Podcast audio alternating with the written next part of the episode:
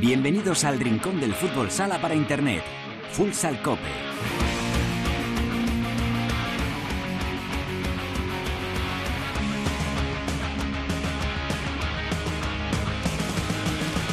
Hola, ¿qué tal? Bienvenidos a Futsal Cope, la casa del fútbol sala en cope.es. Alcanzamos el programa número 368, vigésimo tercer capítulo de la undécima temporada en este espacio reservado a todos los amantes de este deporte. Ya lo sabes, nuestro rinconcito exclusivo para hablar de sin mirar el reloj de fútbol sala.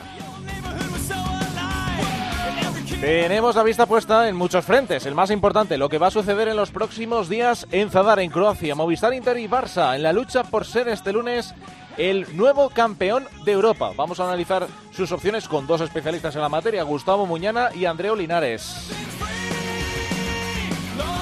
Antes, hemos quedado con una de las estrellas del Levante, la Liga Nacional de Fútbol Sala, el líder clasificado para los playoffs y a la espera de recibir este próximo sábado al segundo, a Palma Futsal. Nos espera el internacional Esteban Cejudo.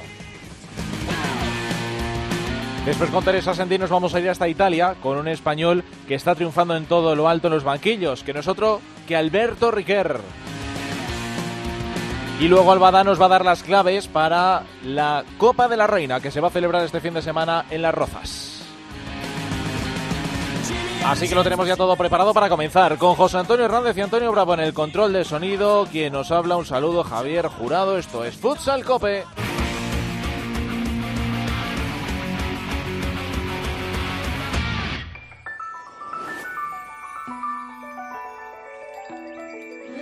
La primera división en Futsal Cope.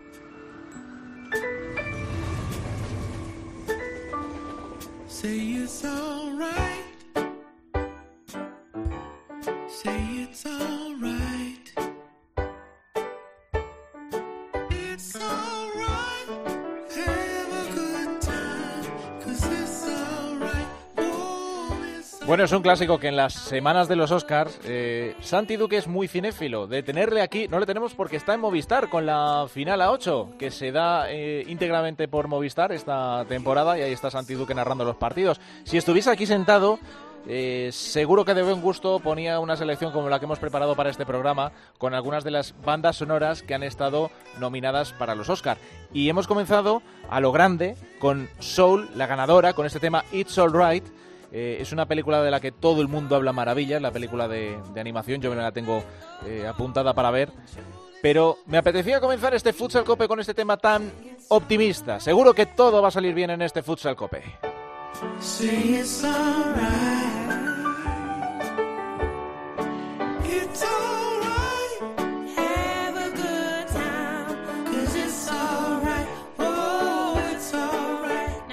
Bueno, vamos a comenzar este Futsal Cope con uno de los protagonistas de la temporada. Eh, nos vamos a ir hasta Valencia. Eh, uno de los cracks, eh, no solo del Levante, actual líder de la primera división, sino también de la temporada. Nosotros que Esteban Cejudo. Esteban, ¿qué tal? Buenas tardes. Hola, muy buenas tardes. Bueno, eh, lo primero, gracias por atender la llamada de Futsal Cope y, y es que eh, enseguida estamos eh, contaremos un poquito lo que está pasando y lo que va a pasar estos días en Croacia, pero evidentemente la Liga Nacional de Fútbol Sala no descansa. Tenemos un partidazo, Levante Palma primero frente a segundo y tenemos eh, el Levante de Diego Ríos te tiene a ti ahora mismo eh, con 25 años. No sé si estás, eh, si coincides en que estás en la mejor temporada de lo que llevas eh, en la élite, en el fútbol sala español. Todos los años has ido cumpliendo objetivos, ¿no? Eh, por eso quería preguntarte, ¿tú en qué momento te encuentras ahora mismo? Eh, porque además, con todo el margen que tienes de mejora, bueno, ya eso es pensar en el futuro. Pero ahora mismo, tu situación, ¿cómo la, cómo la valoras? ¿Cómo la percibes? Bueno, como bien has dicho, yo también creo que, está siendo la mejor temporada hasta el momento de mi carrera. Eh, cada año he ido dando un pasito hacia adelante en, en lo deportivo y, y siempre he intentado seguir creciendo y yo creo que, que estoy en el camino.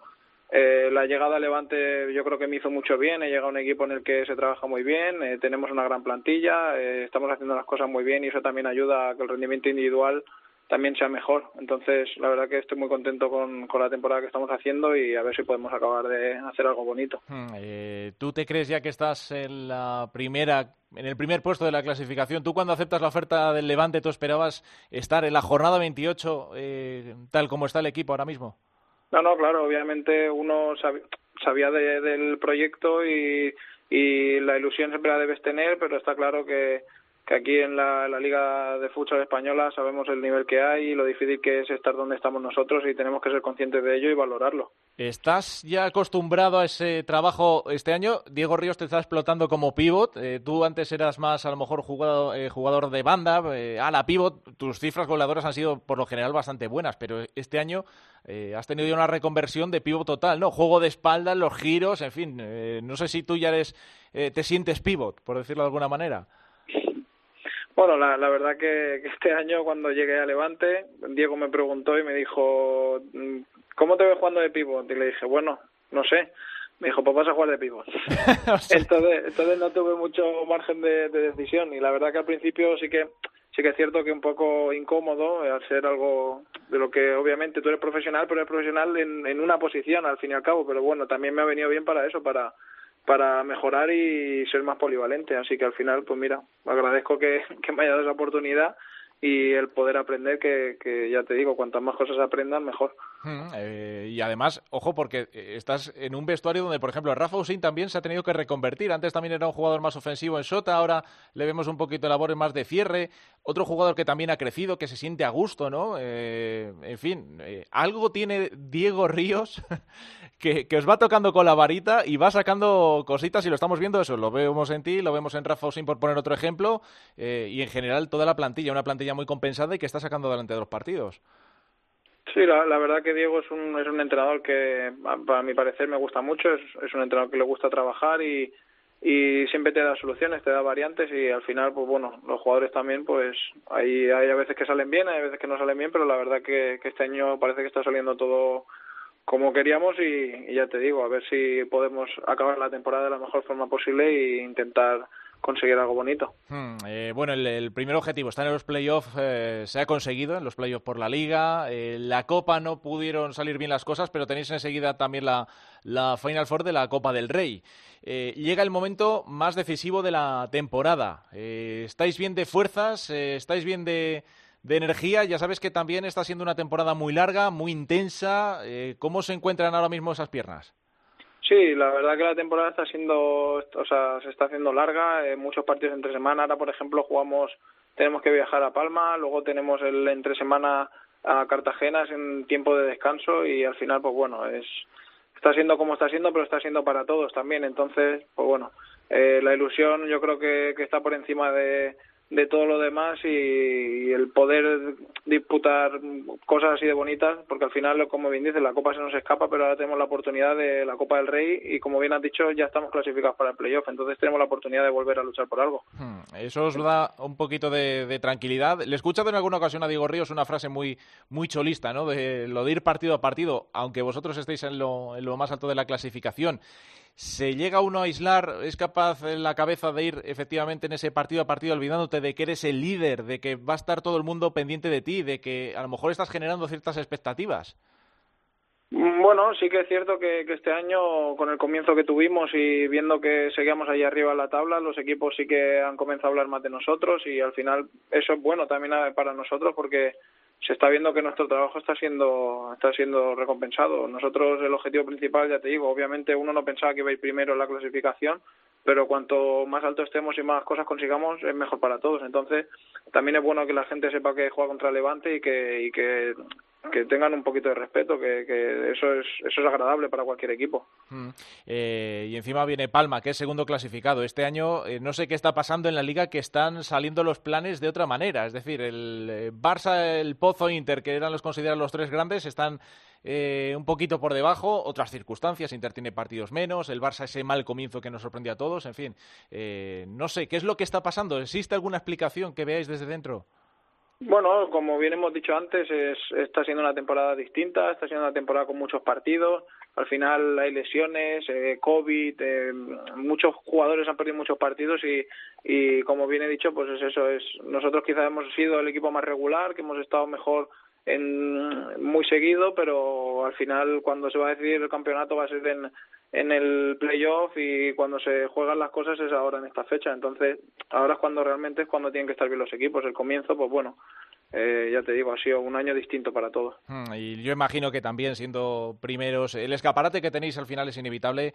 Eh, yo no sé si el teléfono el timbre de, de Paterna está muy tranquilo, ¿no? Jugadores, o mejor dicho, representantes de otros equipos llamando a vuestras puertas. Eh, ¿A ti te da para pensar en eso o eh, tienes contrato todavía por otra temporada? Pero yo no sé cómo, cómo está en lo extradeportivo la, la actividad, si está muy tranquilo, si no, en fin.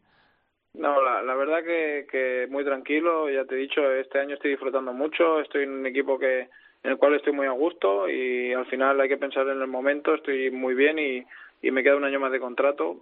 Algo muy raro tendría que pasar para estar pensando en otra cosa, entonces mientras que siga así la cosa, tengo que enfocar el, la cabeza en lo que tengo que enfocar y ya te digo, estoy muy a gusto aquí y, y, y como te he dicho varias veces, a ver si podemos hacer algo bonito esta temporada porque creo que, el club se lo merece por, por el trabajo que hace y, y los jugadores también, que estamos haciendo muy buena temporada y, y al final qué mejor fruto que, el premio de, algo bonito. Mm, Oye, además, ya, esto lo ha dicho ya públicamente vuestro director deportivo, Manuel Bueno, que ya tiene preparado un fichaje gordo para la, la temporada que viene. O sea, que más motivos para encima eh, tener un equipo con el que seguir ilusionándose la, la próxima temporada.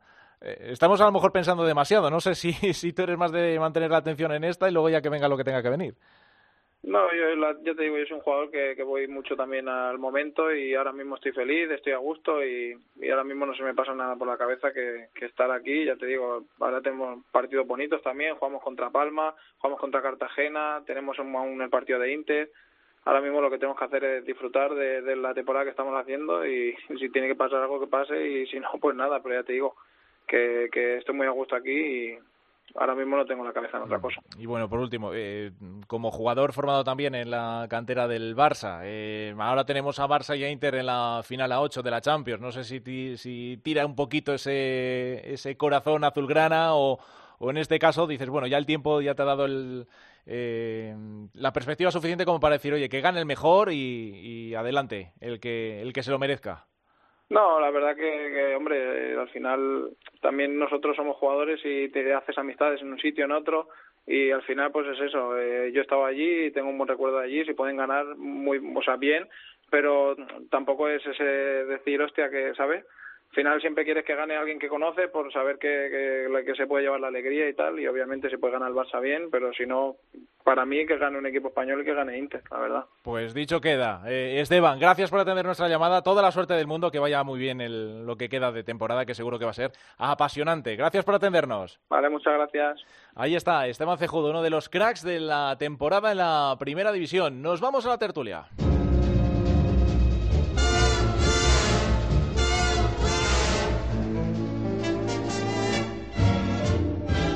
When the wintry winds start blowing and the snow is starting to fall, then my eyes turn westward knowing that's the place that I love best of all. California. La tertulia de Futsal Cope. Since I've been away from you. Bueno, pues para la tertulia nos acompaña un tema de Mank, California Here I Come, un trabajo musical precioso que nos traslada como la película Hollywood de los años 30. Como bueno, precioso y de calidad de siempre el trabajo de nuestros eh, dos tertulianos a los que agradezco tener en este Futsal Cope. Por un lado, Pista Azul, Gustavo Muñana, ¿qué tal? Buenas tardes. Saludos, futsaleros, Xavi. Y tengo por aquí a otro grande del deporte del fútbol sala, Andreo Linares. ¿Qué tal? Muy buenas. Javi, buenas tardes. Gustavo, un abrazo. Un abrazo de gol, Andreu. Bueno, eh, todo se ha dicho de paso. eh, este podcast lo estamos grabando mientras estamos terminando de ver el, primer partido de los eh, cuartos de final de esta Champions entre el Kairat y el Benfica. Eh, he querido eh, contar con vosotros precisamente porque estáis eh, duchos en estas tareas, en lo que viene a ser Inter, Barça y sobre todo el, fútbol sala al máximo nivel europeo. Eh, bueno, es un formato de entrada atractivo, el pabellón también lo es, aunque la pena sea la ausencia de, público. Eh, y yo no sé, recuerda, claro, evidentemente al formato de la querida Copa de España, que tanto atrae evidentemente al, al mundo del fútbol sala. Eh, lo que pasa es que tenemos, estamos hablando del máximo nivel continental. Eh, yo no sé aquí si se puede hablar de favoritos o no. Es verdad que se puede hablar de equipos que puedan llegar en mejor o peor estado, equipos que tienen muy marcados sus estilos muy diferentes entre todos ellos. Por ejemplo, los, los equipos que están jugando en este primer cuarto, en este primer eh, duelo de cuartos de final. Por eso yo quiero preguntaros, eh, Gustavo Andreu, si tenéis un favorito, si se pueden hacer quinielas, si sirve de algo cualquier elucubración antes de un torneo de estas características, o, o directamente lo mejor es que jueguen y que pase de todo. Uf, yo es que creo que en un torneo de ocho equipos, donde hay seis campeones de Europa, eh, donde está un equipo que hace seis meses nos parecía invencible como, partido, como el Partido Comunista, tan solo está la Cenicienta eslovena, pero que, pero que el Barça no puede confiarse, yo creo que, que hablar de favoritos no. Yo creo que tú has señalado muy bien que, es una auténtica pasarela, pasarela de estrellas eh, y, hay que, y hay que esperar. Es decir, lo mismo puede haber una final española, que puede haber una final portuguesa. Eh, a mí Kairat me, me gusta mucho, eh, tengo debilidades, pero obviamente yo creo que me, me encantaría que hubiese una, una final española para demostrar la, superioridad, pero, pero creo que verdaderamente eh, decir un favorito es, es solo guiarse a lo mejor por favoritismos y entonces con lo cual o, por debilidades que tengas tú de equipos, entrenadores o, o jugadores. Yo creo que de los ocho eh, siete la pueden ganar perfectamente. Hmm, Andreu, hablar de finales españolas siempre es lo que nos pide el corazón, pero al final eh, pasa de todo. Y más no sé si con este formato, por circunstancias, ¿eh? Eh, pero no sé si a lo mejor sería una idea a tener en cuenta para próximas ediciones, ¿eh? más allá de la pandemia. Sí, yo creo que la pandemia nos ha hecho reinventarnos y, y, uno, una reinventación ha sido el, el formar o el crear este formato que para mí me parece súper interesante y creo que debería de, de, perdurar en el tiempo. ¿eh? Considero que una final a ocho ya lo tenemos con la Copa de España de la Liga que es un formato excelente, que es un formato que, que, que atrae muchísimo esa competitividad y, esa tensión, esos nervios de la competición, pero es que yo no, no, no diría quién puede ser el campeón, ¿eh? porque es tan difícil el poder decidir quién, quién puede serlo. Está la, la excelencia del fútbol sala mundial, y todos los equipos, como bien decía Gustavo, son seis equipos campeones de Europa y cualquiera puede ganarlo. ¿eh? A partir de aquí es un formato muy muy atrayente y sobre todo importante para, para que los, los equipos españoles ojalá podamos ver esa final que todos ansiamos. Hmm, eh, ahora mismo es verdad que Barça defiende el título. Lo que pasa que viene de unos partidos un poco raros. Eh, yo soy muy creyente en eso de las dinámicas, de los momentos de estado de cada equipo. Y, a lo mejor Inter que viene con menos cartel que de costumbre, pero eh, el equipo de Tino Pérez está todo lo contrario, dando una sensación de que puede con todo lo que le pongan por delante de la pista, que yo no sé qué es lo que puede pasar. Ahora que eh, mires por donde mires el cuadro, yo no sé si lo tiene un poquito peor Inter, que se mide primero frente a Aura, luego el vencedor del Sporting eh, el equipo de, de Lin y de Raúl Gómez, y luego lo que venga del otro lado del, del cuadro. O sea, yo no sé de los dos españoles en quién de los dos tenéis más fe puesta.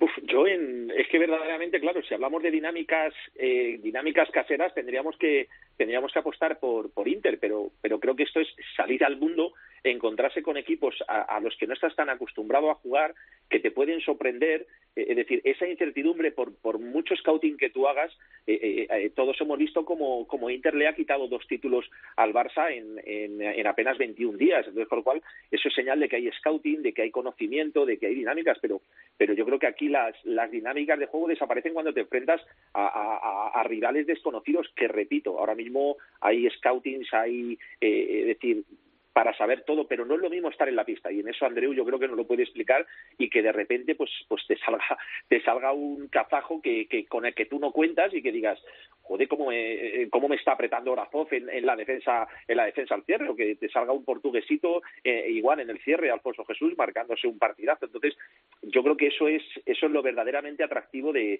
de este de este tipo de torneos. Y esa capacidad de adaptación es la que es la que determina. Entonces con lo cual eh, sí es cierto que el Barça viene en una dinámica en una dinámica negativa pero yo creo que tiene una red de seguridad que le da el hecho Andreu no sé si estás de acuerdo en ser ahora mismo ser ahora mismo el equipo menos goleado de primera división incluso por delante de Palma. Y en estos partidos eh, yo creo que los títulos se, se empiezan ganando por la por la defensa. A partir de ahí Inter también tiene una muy buena defensa y yo creo que yo creo que tiene dos handicaps importantes. Uno, la ausencia de un pivot de referencia, que en esos torneos es importante, de un especialista, y también eh, puede que peque un poquito de inexperiencia. Tiene mucha ilusión, tiene un, tiene un entrenador que, que yo creo que puede marcar la diferencia, pero esa inexperiencia le puede pasar factura. Hmm. Andreu, ¿cómo lo ves? Sí, yo considero que sobre el papel eh, no hay un claro favorito. ¿eh? La competición luego te marca dónde tienes que estar y es tan difícil y sobre todo el primer partido de una competición como esta, hay mucho en juego, muchísima tensión. Apostaría quizá que el Barça pueda tener sobre el papel, como bien dice Gus, al final la competición te marca y, eh, y ahí es donde tienes que en el 40 por 20 demostrar el, el, peso que tú tienes o la historia que tú puedes tener, pero al final eh, es ahí abajo donde lo tienes que demostrar. Sobre el papel parece el Barça un poquito más favorito hoy. Es verdad que Inter, la dinámica aquí en, en, en la competición española eh, está muy bien. Eh, creo que, que, los, que nadie ha quizá apostado mucho por ellos, pero Tino Pérez ha, ha conseguido eh, con un ritmo alto de juego, con muchísima intensidad, pues que el equipo sea muy competitivo y a partir de aquí tiene un rival difícil, complicado. El primer partido siempre de estas competiciones, una Copa de España, eh, la tensión, el viaje, el, momento de que llegue a el momento de competir, se hace largo, eh, la, la, ansiedad de que el primer partido lo tienes que sumar y lo que tienes que ganar para poder pasar. Luego ya seguro que las semifinales y si logras la final va a ser mucho más, más diferente, pero eh, es, es tan complicada una competición como esta, hay tanta tensión, hay tantos condicionantes que te marcan que al final no sabes lo que puede ocurrir, ¿no? Pero confiemos completamente en, en el papel que puedan hacer los dos equipos españoles y deseamos que, que podamos ver una final española, pero ni el Barça lo va a tener fácil hoy, aunque sea la cenicienta de, de, de esta competición, ni, el, ni Inter tampoco lo va a tener fácil, pero eh, la, sobre todo la experiencia de muchísimos jugadores en este tipo de competiciones también marca, eh, sobre todo Tino, eh, liderazgo en el banquillo con, con, un equipo y con su trayectoria en esta competición, pues, pues, pues, quizá pueda ser un poquito más, más fácil, ¿no? Pero no me cabe duda de que van a tener que los dos que emplearse en el 40 por 20 y demostrarlo porque cualquier equipo en cualquier momento te puede complicar un, un pase a una semifinal. Eh, Andreu, tú que lo has vivido como jugador, yo no sé hasta qué punto puede eh, influir o no en este caso. Ni Barça ni Inter, evidentemente, juegan como locales, ¿no? Pero eh, ni tan siquiera juegan cerca de su país, por decirlo de alguna manera. El pabellón es una auténtica maravilla, pero es verdad que va a faltar ambiente. Eh, yo no sé si con estas circunstancias estamos viendo en el primer partido que los jugadores han salido con motivación de sobra, pero si la ausencia de ambiente, de público, puede influir de alguna manera en la pista, puede hacer que se viva o se rebaje un pelín esa, esa intensidad, o yo no sé si a lo mejor eh, ya la, la, larga temporada y pico que llevamos sin público puede hacer que los jugadores eh, ya estén tan metidos que se olviden del factor ambiental, ¿no? Y que pueda decidir de alguna manera el desarrollo de los partidos.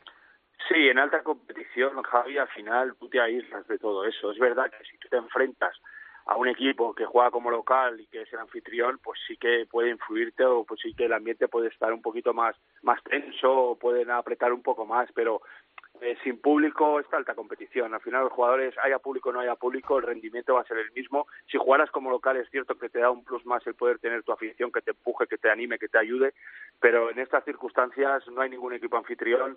Eh, todos los jugadores eh, son muy profesionales en este sentido y, y la alta competición te lleva a que cuando sales al 40 por 20 te tienes que aislar del público, haya o no haya, o del, del ambiente, haya o no haya y limitarte a tu trabajo, a tu talento y, a, hacer el, trabajo que tú bien tienes asimilado durante todo el año. Mm, eh, Gustavo, yo sé que a ti te pregunto por los equipos, yo sé que eh, a ti te gusta mucho el fútbol sala internacional, eh, tienes eh, de sobra conocimiento sobre los equipos que están sobre la pista croata, pero eh, te quería preguntar, eh, cuando nos sentemos a ver eh, Movistar esta tarde, ese basado hecho, mañana el Inter Ugra, eh, nombres propios, eh, jugadores que pueden condicionar eh, una semifinal, más allá de los que ya conocemos de sobra, Barça-Inter, los jugadores o que puedan definir no solo ya estos partidos, sino que puedan llegar a definir un torneo a ocho como esta Champions. Bueno, eh, para empezar hay que decir que, que, la baja de Sergio Lozano me parece fundamental en los esquemas de Andreu Plaza, pero por parte de Dobovic se compensa porque tampoco está Cuye, que un, un enorme pivo zurdo que jugó en España, que está sancionado. A partir de ahí, sí es cierto que el Barça se va a encontrar con un Dobovic que es clásico equipo esloveno, hemos visto recientemente a la selección eslovena, muy dura, muy agresiva, muy física, pero tiene, tiene un toque croata, tiene un toque croata que le da su, que le da su entrenador y, y tres jugadores que a mí me parecen eh, muy interesantes, como son Novak, que es un muy buen gestor de juego, experimentado, y luego tiene una, tiene una conexión, tiene una conexión en la banda entre Matosevic y, y Peric, que es un pivote enorme, que, que por cierto, eh, Valdepeñas, eh, el hermano de Andreu, Joan, le conoce la perfección porque tiene, le ha hecho varios scoutings y, le tiene y le tiene en la agenda como director deportivo de, de Valdepeñas. Mm, repito, el Barça es muy superior, pero pero no va a ser un paseo tampoco, ¿eh? va a ser un partido un partido complicado y hay que recordar Javi que por ejemplo este fin de semana tenía muchas ausencias el Barça, pero acabó ganando Parrulo el colista defendiendo el 5 para 4, ¿eh? entonces con lo cual hace falta que aparezca la mejor versión de Ferrao. Diego está muy bien y, yo creo que, que Marcenio es de, de, esos jugadores que cuando llega a este torneo se, se, se enchufa. Y por parte de Inter, yo no sé si Andrés estará de acuerdo conmigo, pero creo que el peor rival que le podía tocar es el Ubra, porque es el equipo que tal vez mejor pueda neutralizar eh, eh, las armas de, de, este nuevo Inter de, Tino Pérez, esa velocidad, esa presión, esa intensidad, ese trabajo colectivo. También lo vemos en, en Ugra, también tiene jugadores determinantes como, como Chimba, que es un ala, un ala diestro pequeñito. Eh, se han reforzado con William Ugra también, un todoterreno zurdo que estaba, que estaba en Tiumen. Tiene también Catata, que, es un jugador veterano que ya ganó la Copa de Europa en Guadalajara 2016 al equipo madrileño. es decir, a mí me parece Ugra un equipo tremendamente compacto, muy físico. Hay que recordar que los rusos están acostumbrados a jugar 50 minutos, partidos en dos días.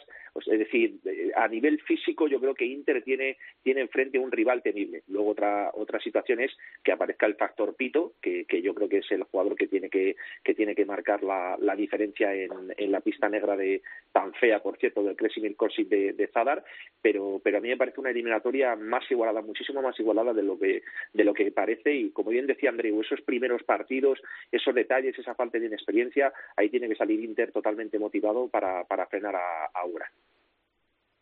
Andreu. Eh... Sí. sí, eh, comparto mucho lo que dice Gus. Al final es un partido muy difícil, muy, un rival muy complicado quizás estaría un poquito más también por, por, por los porteros. Creo que en, esta, en este tipo de partidos son los que marcan las diferencias. Quizás pueda ser sonar tópico, pero es una realidad absoluta, ¿no? El que tú puedas tener tu portería cero, mantenerla cero, hacer ese buen trabajo defensivo y que luego pueda aparecer tu portero en ese momento de dificultad o en ese momento de, de duda en, el juego.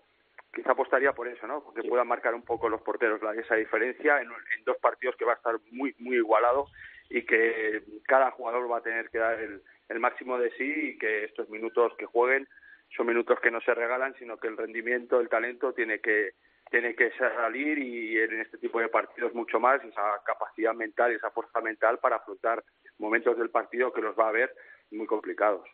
Eh, bueno, quiero aprovechar también a preguntaros, eh, iremos viendo estos días, el lunes ya sabremos, ojalá, ojalá tengamos un campeón español, ojalá primero esa final española y luego ya pues eh, que podamos contar mejores noticias ¿no? el próximo eh, miércoles aquí en, en, Futsal Cope, pero también eh, aprovechando que has mencionado Gustavo la Liga Nacional de Fútbol Sala, evidentemente Inter y Barça van a tener que, que aplazar sus encuentros frente a Fútbol Emoción Zaragoza y el Pozo Murcia, pero tenemos este fin de semana un Palma Levante, ¿quién nos iba a decir que en la jornada 28 se iban a enfrentar primero y segundo respectivamente. Eh, un partidazo en mayúsculas. Eh, ahí es todo desafiando por completo ese Big Three, ¿no? Y eso que el Pozo Murcia está en un estado de forma eh, brutal, a expensas de lo que haga también el equipo de Diego Justochi esta tarde frente a Osasuna. Podría ser su séptima victoria consecutiva en Liga. Y ahora mismo estamos en un momento del calendario en el que puede pasar de todo. Todos los partidos, todo cobra una densidad especial. Gustavo, Palma frente a Levante. Ayer, por cierto, quiero preguntarte por ese, esa entrevista que estuvisteis con, Pista Azul con Manuel Bueno, el director del Levante. Yo no sé si ese primer gran fichaje que dice que tiene en la recámara, tú tienes algo, alguna no, información por ahí. me ha sorprendido, me ha sorprendido. Yo sé más o menos por dónde pueden ir, por dónde pueden ir los tiros, pero no, la verdad es que todavía no, todavía no lo sé. Estoy en ello, estoy en ello y tardaré un poquito porque, porque la verdad es que, dejan pocas pistas, pero bueno, lo, lo, lo, lo averiguaremos o esperamos, o esperamos averiguarlo. Pero, pero la verdad es que ya, ya está trabajando, tiene una base, tiene una base y un margen de maniobra eh, eh, corto para, para reforzar un equipo que está muy bien, pero desde luego que lo va, que lo va a aprovechar, porque al final Manuel, Manolo Bueno lo que nos reconocía es que temporada tras temporada van mejorando sus registros, es decir, son tres campañas seguidas jugando playoff, tres campañas seguidas jugando en Copa de España y este año le meten la, le meten la Final Four de la Copa del Rey y, y luego yo creo que lograr el, el campeonato de liga regular pues eh, le, le, le, convierte en claro, en, en favorito. Vamos a ver si lo consigue, ¿eh? que hoy el Pozo yo creo que es el mejor equipo en 2021 eh, es el mejor eh, es el mejor visitante eh, eh, podría si gana Pamplona sumar su séptimo triunfo consecutivo como tú bien decías y dormir segundo eh, que ya eso provoca un poco en los cuatro primeros. Aquí estamos todos pendientes del, de quién completa el top 8 de quién juega el play-out de, eh, estamos pendientes de muchas cosas pero creo que es clave ver cómo quedan configuradas esas cuatro primeras plazas y cómo se determinan los cruces de cuartos Andreu porque eso te va a dar el factor campo y hay que recordar que, que cuartos semis y final son tres partidos que me parece tremendamente injusto que nos priven de una de una final a cinco tal y como se ha desarrollado la temporada. Mm, Ahí está Andreu para hacer para hacer en quinielas también ahora también con la liga, ¿eh? Madre mía, esto es mojarse es de valientes. Sí, está muy difícil, muy complicado. ¿eh? Eh, A mí me encanta cómo está la liga este año. Los equipos, los segundos espadas, como siempre hemos hablado, quitando a Pozo, a Barça, a Inter, están dando un rendimiento altísimo y me está gustando esa igualdad que hay, esa competitividad que hay entre todos los equipos. Y ahora mismo está, es que es que está tanto por la parte de arriba, quién puede ser campeón, como en la fase regular, como en, los accesos al, al playoff, como el descenso, es que está todo súper igualado y es que todos los equipos se juegan algo y todas las jornadas van a ser súper importantes y decisivas. Al final, todos van a estar inmersos o metidos en objetivos propios y está muy bonita la competición, pero sobre todo porque hay equipos que, que, han emergido de una forma excelente, con, con un gran trabajo, con grandísimos directores de, de, de, de entrenadores, y a partir de aquí eh, vamos a ver qué ocurre, qui- qui- quién se gana esas plazas de poder estar en el playoff final, pero eh, la, la temporada está siendo muy atractiva para, para todos los que estamos fuera. Mm, eh, quedando seis jornadas para la conclusión de la temporada regular, eh, volvemos a tener noticias del coronavirus, ¿no? Que es un poco lo que ha tocado la dinámica de algunos equipos. Volvemos a tener a Burela, ¿no? Que tiene que eh, ha habido dos positivos por eh, COVID. Eh, estamos un poco con esa incertidumbre. Yo no sé si esto va a ser una cuestión de llegar al tramo final eh, el equipo que mejor esté a nivel psicológico, a nivel físico. El físico también ha sufrido mucho en, plantillas, sobre todo a lo mejor no tan cortas, no tan largas, mejor dicho, ¿no? Eh, ¿Qué factor creéis que puede ser determinante? Eh, Andreu, empiezo por ti. Bueno, eh, yo creo que, es algo, es- es una variable que no puedes dominar y que al final está ahí, pero para todos los equipos. El que yo creo que se adapte mucho mejor a estas circunstancias y sobre todo el que le pueda dar amplitud a su plantilla, porque puede ocurrir que jugador X o jugador determinante, jugador que aporta más minutos, pues no pueda estar, porque pueda, pueda haberse contagiado y, pueda, y tenga que ser baja. Al final es una temporada muy atípica, eh, los equipos están sufriendo muchísimo los parones, eh, son, son, son días donde, o son temporadas donde donde el ritmo físico pues se ve mermado porque tienes que parar muchas veces, a todos los equipos las- les ha pasado y no es fácil, ¿no? Yo creo que es tener esa capacidad de adaptación a las posibles circunstancias que te puedan venir y para ello pues intentar tirar de los 14, de los 15 jugadores que puedas tener en plantilla y darles minutaje a todos para que todos se puedan sentir importante por si te puede ocurrir una desgracia de esta y tienes que tener a jugadores fuera, pero yo creo que el que tenga más capacidad de adaptación en estas circunstancias yo creo que se puede tener un poquito más de ventaja. Mm, Gustavo, en la Liga Sports que no estamos acostumbrados a ver eh, decisiones, eh, lo que pesa, ¿no? Decisiones inteligentes de los entrenadores, cómo administran las fuerzas, los tiempos de dentro de un mismo partido, eh, cómo están pensando en lo que tienen por delante, las expectativas, cómo manejan eh, todos esos factores. Eh, ojito ahí también, eso es lo que, lo que cuenta, ¿no? Tener un buen director en el vestuario.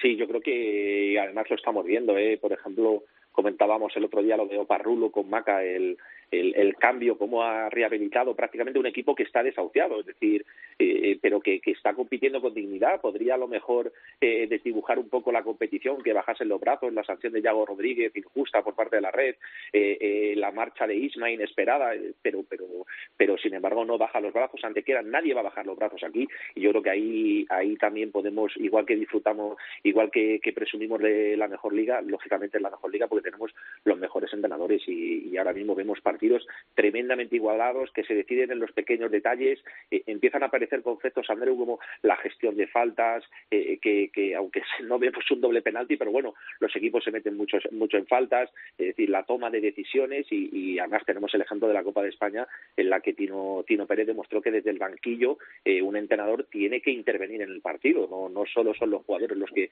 los, que, los que juegan, sino que el entrenador también tiene que hacer su partido desde el banquillo. Dale, Andreu. Sí, sí, lo veo así. Como bien dice Tino, activó a su equipo con ese tiempo muerto. Al final, eh, la táctica en muchos momentos no, no es necesario las indicaciones técnicas, sino mucho más el aspecto emocional, ¿no? Es decir, oye chicos, que el partido no dura tres días, sino que nos quedan 20 minutos y hay que dar un giro a esto, ¿no? Y dar una alerta, dar dar un cambio a, a eso y Tino en ese sentido lo hizo muy bien.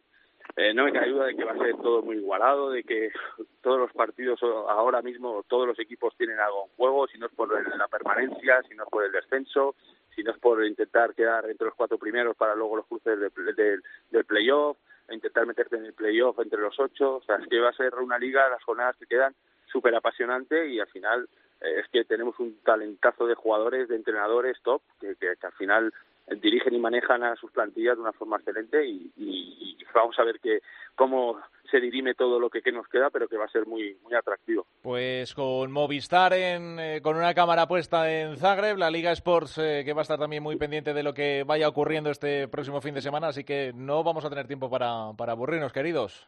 Que eh, os decía que al final vamos a tener pendientes eh, tenemos una cámara puesta en, en, Croacia, tenemos la Liga Sports eh, pendiente de lo que ocurre en la Liga, que no, que no nos va a dar tiempo a, a, aburrirnos. Y que, como siempre, que ha sido un placer charlar con vosotros de Fútbol Sala. Vamos a ver si hay suerte para los nuestros y lo podemos seguir contando en los próximos programas. Eh, Andreu, que vaya muy bien. Fuerte abrazo a los dos. Gustavo, nos vemos por la Liga Sports. Tenemos, tenemos en unas horas un ratito una cita pendiente también. Un saludo para todos, gracias. Hasta luego. Seguimos avanzando. Nos vamos hasta Italia. En Futsal Cope, futsaleros por el mundo.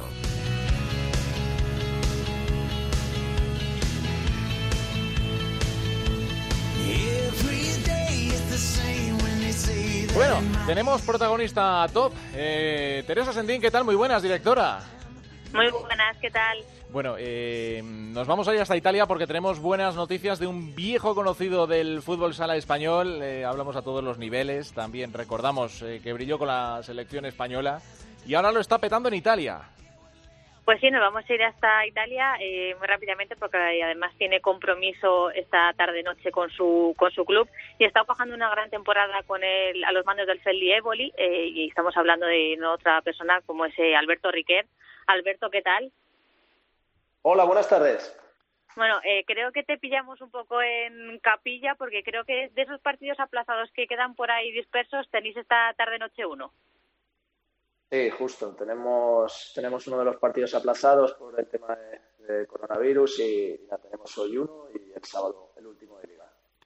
Bueno, eh, venir de una semana en el que habéis jugado la, la Copa de Italia, esa final a ocho, eh, que lamentablemente no has podido levantar ese título en la final, pero con buenas sensaciones en la competición. Sí, muy buenas sensaciones, ¿no? porque, bueno, no solo llegar a, a una final, un equipo como como el nuestro, que es la primera vez que lo consigue, sino la manera, ¿no? Se puede llegar a las finales pues de muchas maneras, pero creo que, además teníamos un cuadro complicado con un equipo muy fuerte en cuartos como Santa Bate, luego Agua Sapone, que era el otro de los favoritos con Pesaro en semifinales y en ambos partidos pues un poco el objetivo era ser el equipo que estábamos siendo en estos últimos meses intentando dominar las fases de juego en defensa, en ataque y la verdad que muy contento porque, ya te digo, no solo alcanzar la final, sino la manera de, intentar ser un equipo grande, ¿no?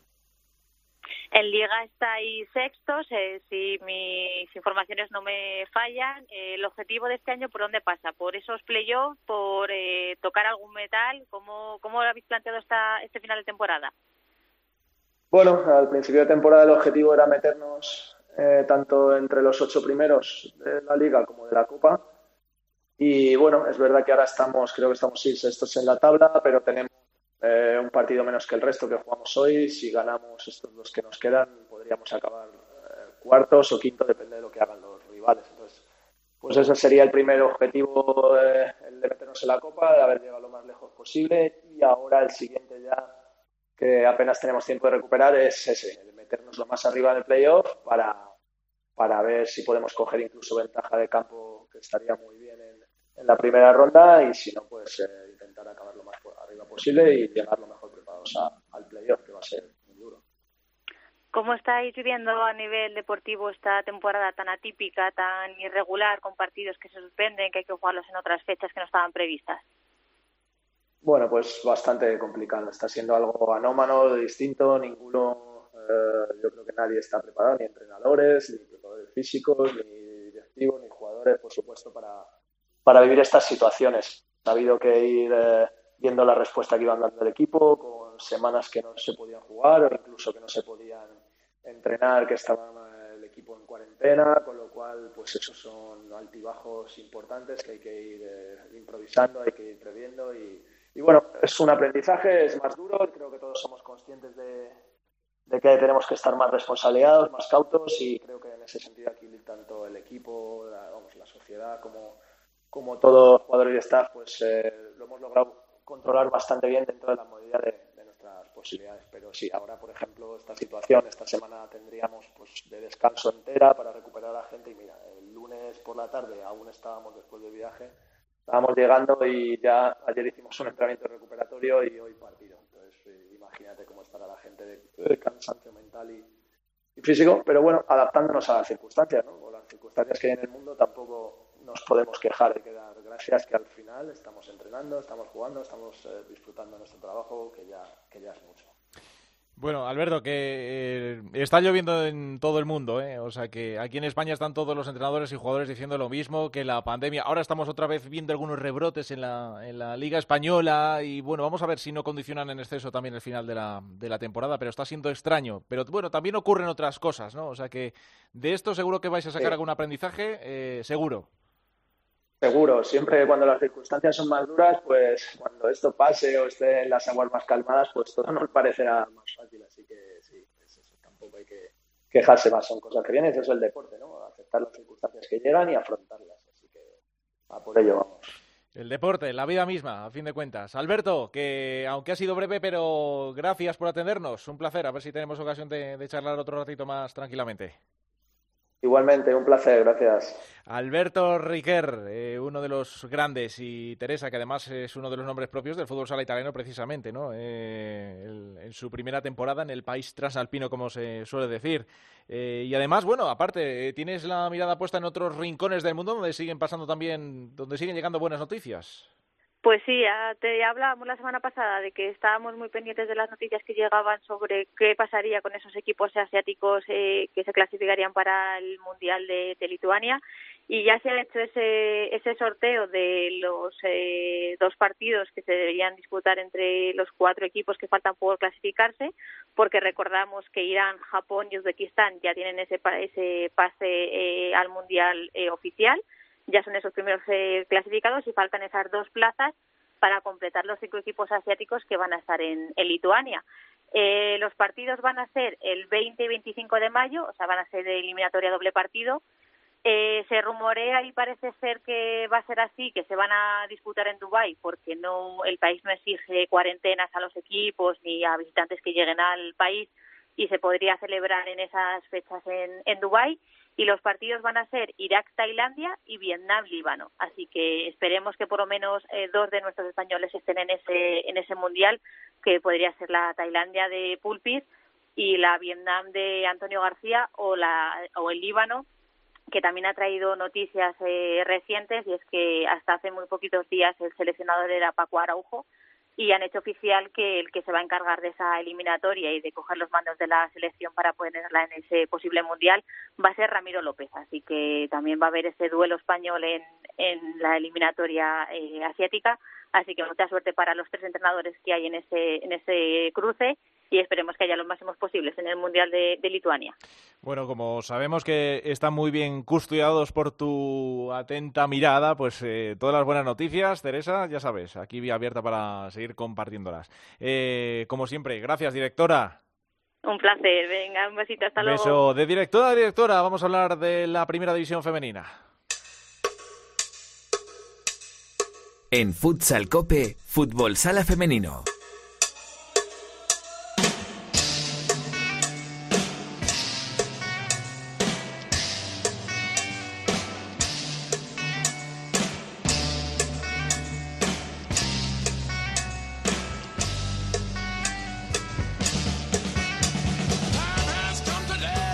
Bueno, si estamos diciendo que vamos a tener una semana apasionante tanto en la primera división masculina como en la final a 8 de la Champions, el fútbol sala femenino no va a querer ser menos. Tenemos Copa, nada menos. Albada, ¿qué tal? Muy buenas.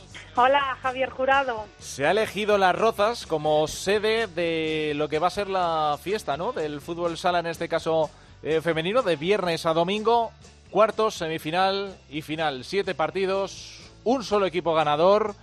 Yo no sé eh, cómo manejas tú, que sueles, tú que tienes relación habitual con, con algunas de las jugadoras, en este caso, cómo, cómo están los nervios. Es una edición también diferente, eh, llega en fechas, eh, bueno, eh, diferentes también, evidentemente, a las que eh, se acostumbraba eh, a realizarse este torneo. Antes, al principio, se realizaba al final, después de la primera división, luego ha ido cambiando. Eh, ahí tenemos, se supone, a los ocho mejores equipos este fin de semana Sí. en Madrid. Sí, la verdad es que, bueno, por una parte hay emoción, evidentemente hay un título en juego, así que sea cual sea el formato y donde sea y demás, siempre va a haber emoción.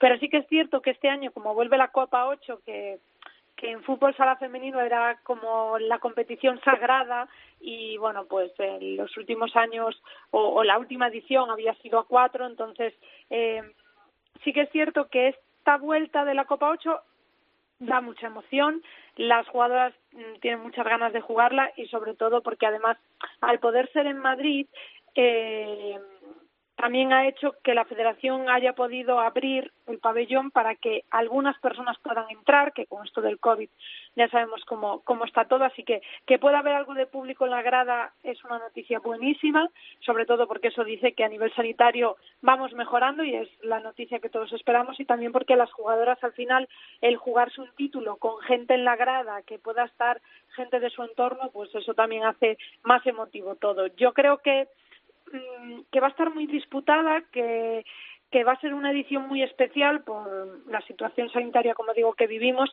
pero también porque va a haber muchos reencuentros y, y creo que, que va a ser muy bonita. Así que si la gente no puede ir, porque hay unas plazas muy limitadas para, para poder entrar y yo creo que si no se han vendido todas las entradas, cerca está de hacerlo, sí que lo van a poder vivir o por teledeporte o por la web, porque todavía no no sabemos qué partidos se van a emitir en, directo y cuáles se van a emitir a través de la web, pero sí que los pueden disfrutar. Así que yo animo a todo el mundo a que lo vea porque va a haber partidazos, sin duda. Eh, no sé si pasa también en la masculina. Evidentemente, cuando llegan estos momentos, sabes que nos gusta mucho hacer pronósticos y empezar a ver, bueno, pues a ver quién es el favorito, quién es el que es capaz de morderle la oreja al que, al que precisamente pueda llegar en mejor momento, estar por delante.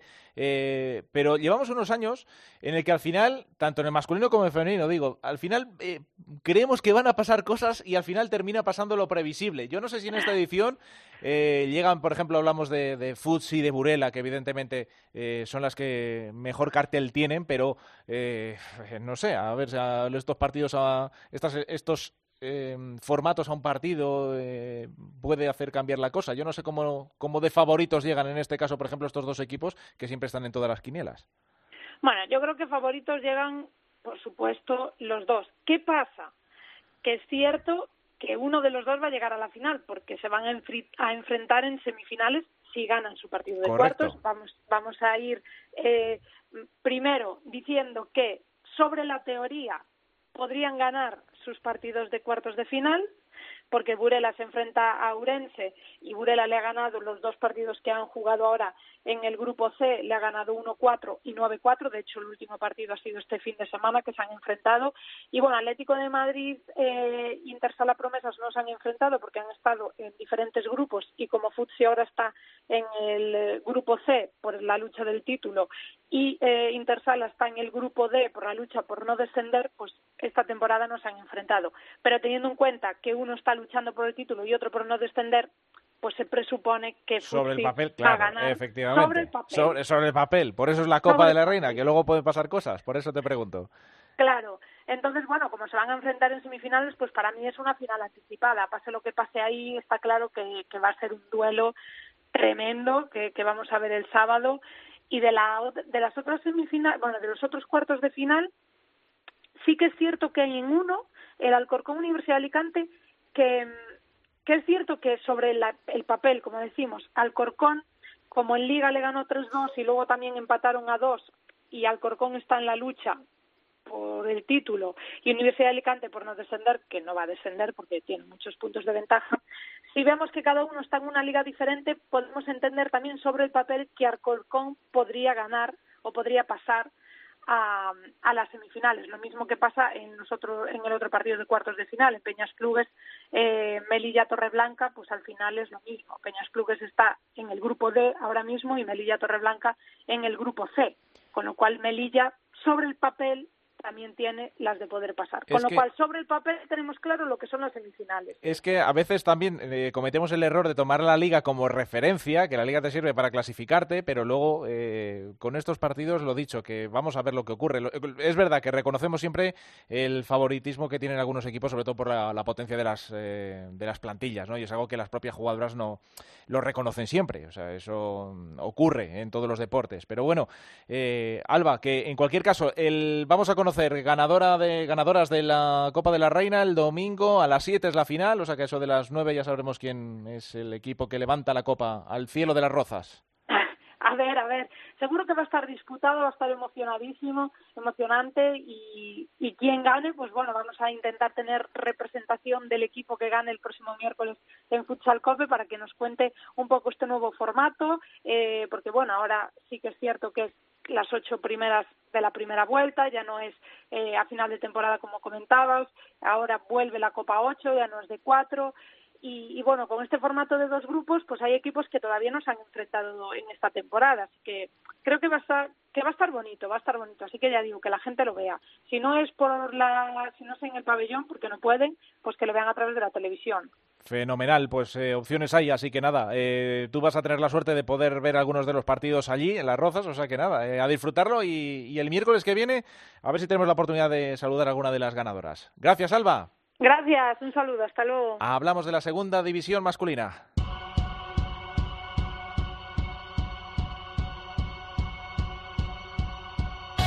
La segunda división en Futsal Cope.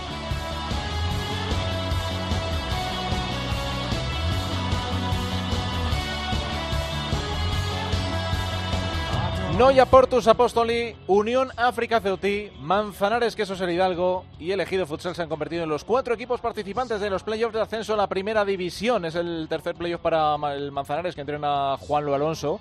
Noya ganó el Ejido, se va a enfrentar en el primer cruce. Manzanares se va a medir a Unión África Ceutí, que todavía tiene aplazado su partido contra el Barça B y todavía no tiene asegurado, por cierto, el factor cancha. Eh, las semifinales se van a jugar al mejor de tres partidos, eh, comenzando en el campo del peor clasificado. Y recuerden que todavía, eh, recordemos, está todavía en juego el grupo por la salvación. Quedan dos jornadas. Este sábado repasamos los partidos: el Pozo Ciudad de Murcia Rivas, Bisontes Móstoles, Elche Jerubex Santiago y Full Energía Zaragoza Leganés. Descansa el Alcira y en la segunda división, además, también noticia importante porque en este miércoles el Elche ha presentado eh, un recurso reclamando posible alineación indebida del Ciudad de Móstoles en ese último partido frente al, al Alcira. Eh, se ha abierto un expediente disciplinario al club mostoleño por un presunto incumplimiento de esa normativa, según dice el Elche en un comunicado, y puede eh, derivar en la confirmación de esa dicha alineación indebida. Así que vamos a ver lo que ocurre. Eh, lo importante, dice el Elche, es preservar la salud y la seguridad de todos los jugadores técnicos y árbitros. Los motivos sanitarios, recordemos que están encima de la mesa en cada uno de los partidos que se disputan. En fin, que no nos podemos relajar ni siquiera en el tramo final de la temporada. Que vamos terminando.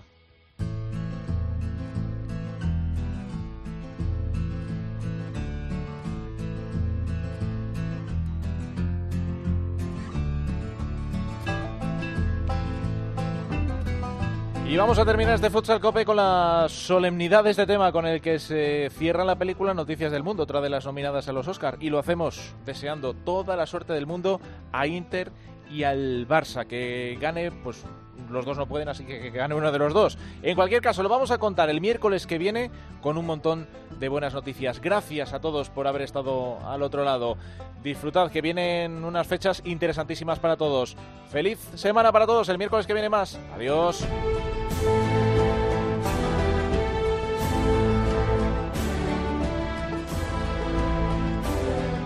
Nuestro correo electrónico futsalcope@cope.es, en Facebook Futsal Cope y en Twitter arroba futsalcope.